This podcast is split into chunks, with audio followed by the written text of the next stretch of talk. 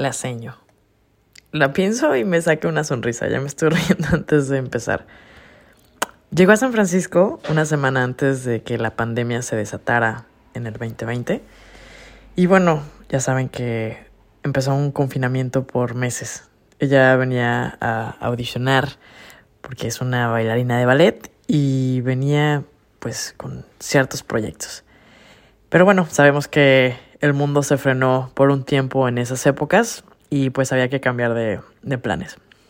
Llegó a la casa donde yo vivía en ese entonces. Por ahora le pondremos la jaula de las locas. Después vendrá una historia al respecto. Pero bueno, estábamos ahí todos encerrados, ¿no? Entonces, como muchos, pero desde antes a ella ya le gustaba mucho hornear y cocinar. Entonces, tenía sus mil recetas que entre que quería aprender, probar y hacer, eh, desde galletitas, facturitas, recetas argentinas, recetas nuevas, unas crepas que me enseñó a hacer. Y lo que se le ocurría terminaba en mi plato, porque alguien tenía que probarlo y ahí no se desperdiciaba nada.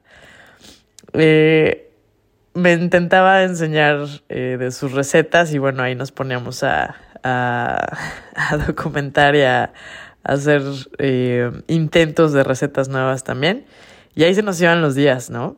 Eh, por las noches abría la ventana y sin falla gritaba, Romeo, Romeo. por si alguien en la calle quería convertirse en su príncipe azul. Creo que todavía están abiertas las convocatorias por si se asoman a su ventana. Igual y tienen chance, chavos. Pero bueno, en esas épocas me puse a hacer mil coreografías de TikTok. Eh, siendo ella bailarina de ballet, o sea, ella se sabía con precisión el lago de los cisnes y a mí a veces se me complica, se me complica hasta la macarena, pues. Entonces era muy divertido. Eh, ahora sí que comparar los diferentes estilos de baile que teníamos. Pero es una amiga igual de ocurrente que yo. Tiene una personalidad chidísima. Eh, le encanta aprender. Le encanta y compartimos el amor por la música y el arte. Y aparte, bueno, cumpleaños un día después que yo, así que estuvo bueno que también celebramos juntas y no celebramos juntas. Nos alcanzamos a conectar de una manera increíble. Y su presencia en esa casa le dio muchísima diversión a, mis días. Eh, tenerla cerca me dio como un chispón en medio del encierro, del el desempleo. Eh, yo acababa de terminar una maestría, estar a distancia, eh, hacía en esas épocas tres entrevistas a la semana, aplicaba todos los días a trabajos. Eh, acababa de arrancar un negocio con, con, unos amigos, pero bueno, tenía que encontrar trabajo por el tema de estatus migratorio. Y bueno, yo ya estaba cansándome de tocar puertas que no querían abrirse y ella me, me, me alentaba bastante, confiaba más en mí que yo misma y bueno, eso se lo agradezco enormemente. Resonaba mucho con, con su historia porque pues bueno, ella lo estaba viviendo. Eh, no es fácil salirte de tu ciudad, dejar a tu familia, empezar algo nuevo, estar a kilómetros de distancia. Y aún así, estoy súper orgullosa de haberla visto empezar nuevos proyectos, de intentar nuevas cosas, de aprender, de pedir ayuda y de estar súper abierta a cosas nuevas. Y bueno, me inspiró un montón también. Eh, entonces otra vez como pues era eh, bailarina de ballet, ella también tenía su estudio y daba clases.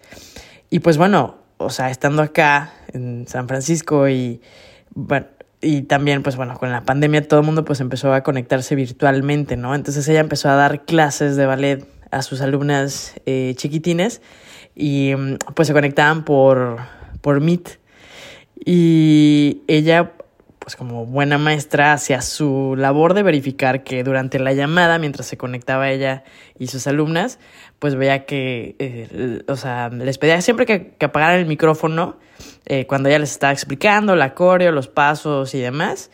Y en ocasiones, pues, les, les abría el micrófono por si tenían preguntas y o luego las ponía a jugar y bueno, eh, en una de las clases estaba en una ocasión una de sus alumnas con lo más, con la voz más tierna e inocente, yo estaba, estaba ahí eh, presenciando la mayoría de sus clases y le dice, eh, les dice mi amiga, bueno, eh, ¿tienen alguna duda?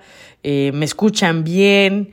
Me, están, me están viendo bien, pues porque a veces el internet se, ahora sí que se, se bajaba la calidad de la, de la imagen en las videollamadas, ¿no? Entonces esta alumnita le dice, seño, sí le escucho, pero no le entiendo.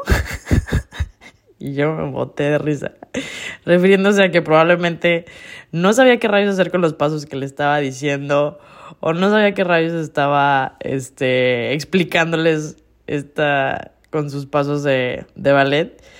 Y bueno, yo solo tengo que decirle a mi querida amiga que me entendió, me celebró y me puso a bailar. Muchas gracias, señor.